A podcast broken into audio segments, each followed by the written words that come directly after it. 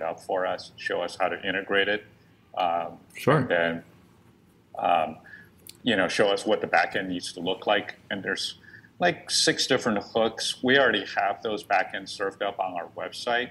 Um, So we can just make sure the format is compatible with what you need or make an endpoint for the Lex bot, you know, that would work depending on what you need. So um, that's pretty much it. But if this works, I think I want to expand it. You know, I, I like to connect it to Twilio, to Facebook Messenger, to whatever else people might That's want to get a customer. Yeah. just um, and even have it as a voice response thing so that uh, people can get help uh, by phone, so we don't have to have so many customer service Right. uh, calls that have to be answered by people. So, um, yeah, just you know, I think it's a good system. I just need somebody who knows how to work with it to set it up for me and work with me to expand it over time. So, yeah. um, yeah, and so I guess is this something that you can do?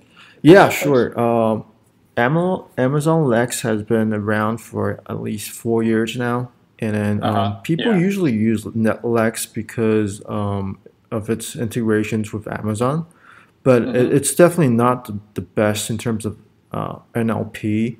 Um, I think a Dialogflow is, is the mainstream. Like if you want to go for a AI artificial intelligence powered chatbot, people would tend to use Dialogflow because they have just a lot more dev team and um, research on it.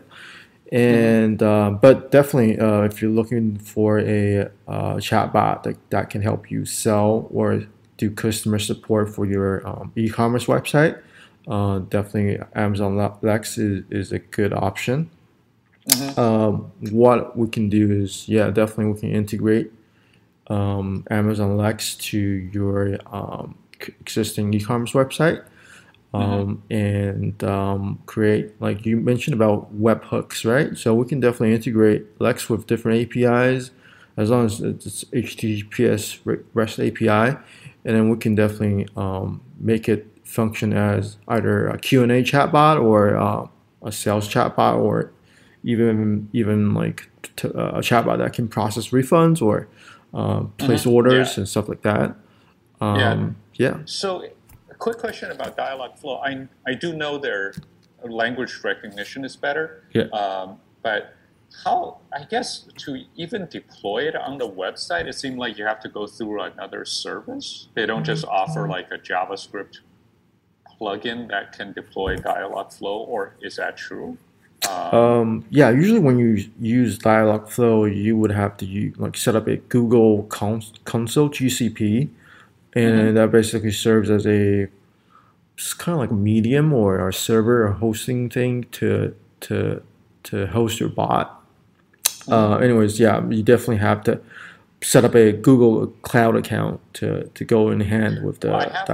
Dialogflow. I mean, I do use Google GCP a, lo- Yeah. a lot less than Amazon, uh, but I use it for like their image recognition stuff. And Ah, yeah. yeah, so we do use. So if I guess somebody told me you needed to go through a intermediate service, um, like Well, yeah, Dialogflow is more like an NLP engine. So um, Yeah. you can integrate Dialog Dialogflow to like WhatsApp, uh, your website, Mm-hmm. and different even uh, Facebook Messenger. So it's actually more of a NLP en- engine. Uh, okay, And less of a chatbot design platform. yeah, Yeah. yeah, okay. So I mean, I think like if you look on the Amazon website, I mean they have their own support framework, and so basically you click on it, and then it says, "Do you want help?" And that's how we're thinking of setting it up. Just basically asking people, "Do you need help with an order? Do you have a question about a product?" Yeah. um, things like that, and then um, just uh, taking the user to um, those things. And I think that's so. th it seems like that's something Lex could do, and it would be easier to integrate this with our website. It would be easier to integrate it with Amazon Connect, right, and the phone system that we have, oh yeah, for because sure. the agents are on Amazon Connect. Okay. Yeah. So, yeah, I think we don't need as much natural language right now. Maybe later. Okay. Okay, Um, dokes. Yeah. Okay. So, um, what do you think is the scope we're talking? Like, how much time would it take for you to set this up for us? Um, I've I had a look at your documentation. It's pretty straightforward. If you're looking for like a basic functional chatbot, um, more, not more than a month. Yeah, um, one month max. Um, Okay. And then So, okay, meaning, uh, um, it, it, it, it can range. The chatbot can range from five hundred. Uh, five hundred dollars to twenty five hundred.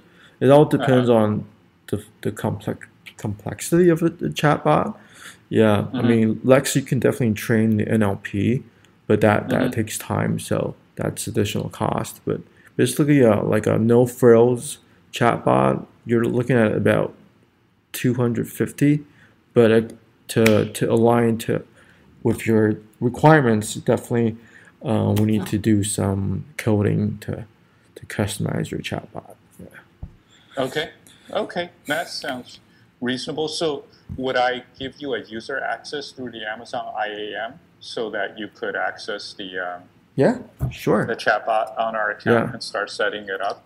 I mean, I think right now um, we can start a contract with you. Um, Okay. And then if you can, so I'll start the contract and then um, I guess I'll um, I'll try to set you up through the IAM. But um, if you have any problems accessing it, then you can let me know.